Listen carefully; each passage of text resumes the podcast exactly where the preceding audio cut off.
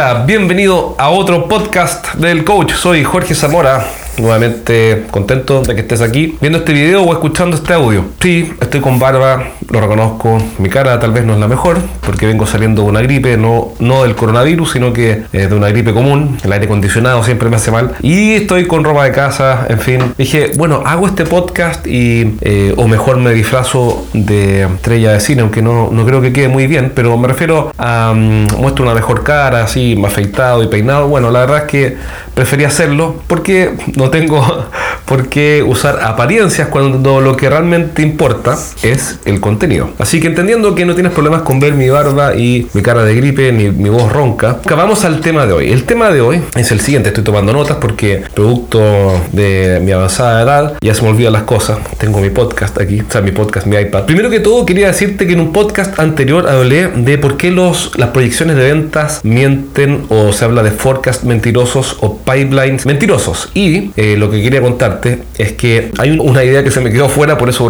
ahora uso este blog de notas, y es que muchas oportunidades, no sé si muchas, pero algunas oportunidades que están en tu pipeline, en el pipeline o en, eh, de tus vendedores, es decir, en la cañería, la tubería, como quieran llamarlo, donde acumulas las oportunidades, hay oportunidades que están ahí que nunca deberían haber estado ahí, jamás debieron haber entrado. ¿A qué me refiero con eso? Me refiero a lo típico que ocurre en los equipos de ventas cuando un vendedor entusiasmado extasiado o excitado con un producto nuevo, por ejemplo, se acerca a uno de tus clientes y le dice, hola don Mario, ¿cómo está? Gusto de saludarlo, no sé qué. Quiero contarle que tengo un producto nuevo interesantísimo. Es una nueva máquina que es más productiva que la que compró usted hace dos años y esta tiene un 20% más de productividad. A lo cual, en este diálogo eh, ficticio, el cliente podría decir que bueno, qué bien, suena bien.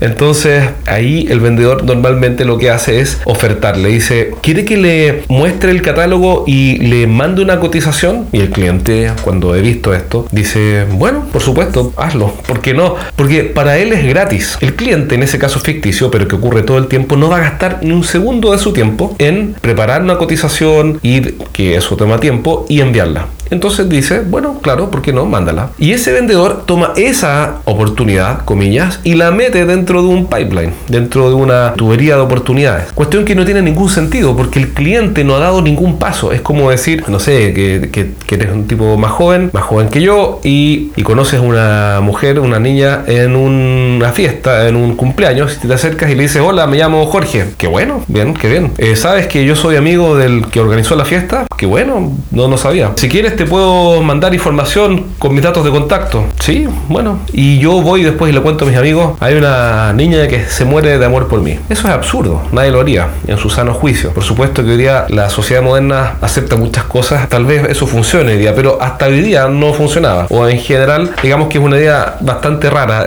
sería extraño. Cualquiera de mis amigos se reiría si yo les contara eso y les, y les dijera que esa mujer se muere de amor por mí, porque evidentemente no ha dado ninguna señal, no ha colaborado y no avanzado, tan solo dijo que bien, que si quería mandar la información que la mandara. Entonces con el cliente pasa lo mismo, hay oportunidades que son oportunidades fantasma, que son oportunidades que nunca debieron haberse registrado o por lo menos en el mejor de los casos fueron mal trabajadas. Así que, ¿por qué los forecasts o las proyecciones de venta que nacen de estos pipelines te mienten, sobre todo cuando te toca reportar esto a ti, al gerente general o más arriba al directorio? Bueno, es porque hay oportunidades que son fantasmas, no son verdad. Así que ese era un alcance que quería hacer del programa anterior, de un programa anterior, no me acuerdo cuál número va a salir este, pero de un programa anterior en el cual hablaba de los forecast mentirosos.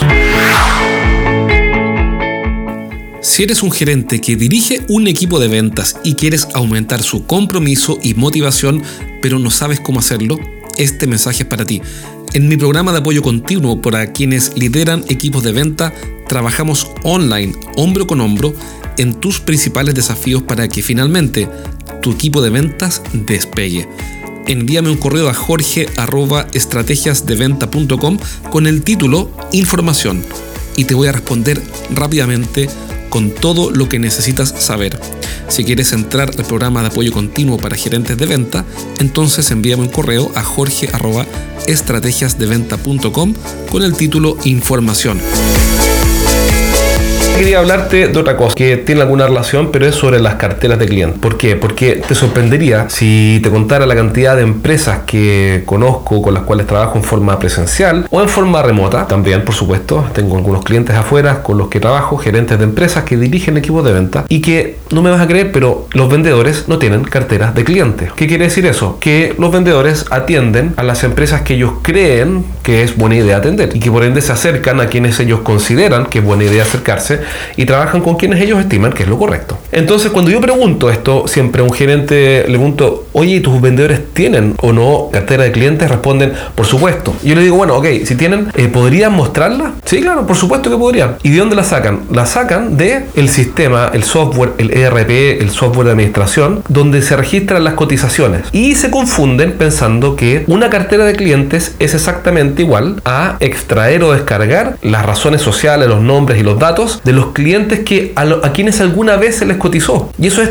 totalmente diferente. Eso es un registro histórico de cotizaciones, pero no es la cartera de clientes de cada vendedor. Es totalmente diferente. Una cartera de clientes no tiene nada que ver con todas las cotizaciones que alguna vez hicieron. Una cartera de clientes es una delimitación precisa de en qué empresas o clientes queremos que se enfoquen nuestros vendedores. Y por ende, tiene que estar acotada, porque si no, no existe el foco. Tiene que ser además y primeramente conocida, es decir, visible. Tiene que estar en un papel o en un Excel, donde quieras, pero debe estar. Tercero, tiene que estar usándose, debe usarse, es decir, alguien tiene que revisarla. Tú, básicamente, con tu equipo de ventas, individualmente. Carlos, revisemos tu cartera de clientes. Es, es un ejercicio sano, es como eh, lavarse las manos en tiempos del coronavirus. Es algo básico. Y revisas la cartera de clientes con él. Y, y revisas cuántos clientes tiene activos, cuándo compraron la última vez, quiénes valen la pena, quiénes no. Y él, y aquí está el punto, cuando el vendedor es un cazador de oportunidades, que me parece genial, y va a buscar nuevos clientes, él tiene que, convencerte de agregar ese cliente en su cartera. ¿Por qué? Porque es un bonito problema cuando los vendedores son cazadores de oportunidades, andan buscando la primera presa normalmente, la primera presa que aparece. Y ahí tú tienes que desafiarlo al vendedor y mostrarle que y hacerlo pensar y entre los dos llegar a la conclusión si es que ese cliente nuevo que él quiere meter en su cartera vale la pena o no. Entonces yo sé que esto es muy simple. Sé que alguien podría decir, bueno, pero ¿cómo puedes hacer un podcast de algo tan básico que, que evidentemente obvio? Sí, es obvio, pero no es tan obvio en la práctica porque mucha gente pasa por alto. Primero, definir la cartera. Segundo, revisarla en conjunto. Tercero,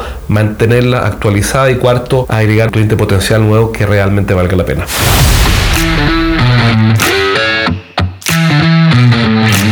Así que ese es el mensaje de hoy. Piensa si que estás trabajando, revisa si estás trabajando con las carteras de tus clientes y espero que este podcast te sirva. Y si eres un gerente que lidera un equipo de ventas, porque eres el gerente general de una empresa pequeña o mediana o tal vez eres el gerente de una corporación y tienes un equipo a cargo y quieres que te ayude personalmente, entonces mándame un correo a jorge.estrategiasdeventa.com y te voy a contar cómo participar de este programa de apoyo continuo que tengo para ayudar permanentemente a los gerentes que lideran equipos de venta. Así que espero que te haya servido este podcast y nos vemos pronto en un próximo programa. Cuídate. Chao.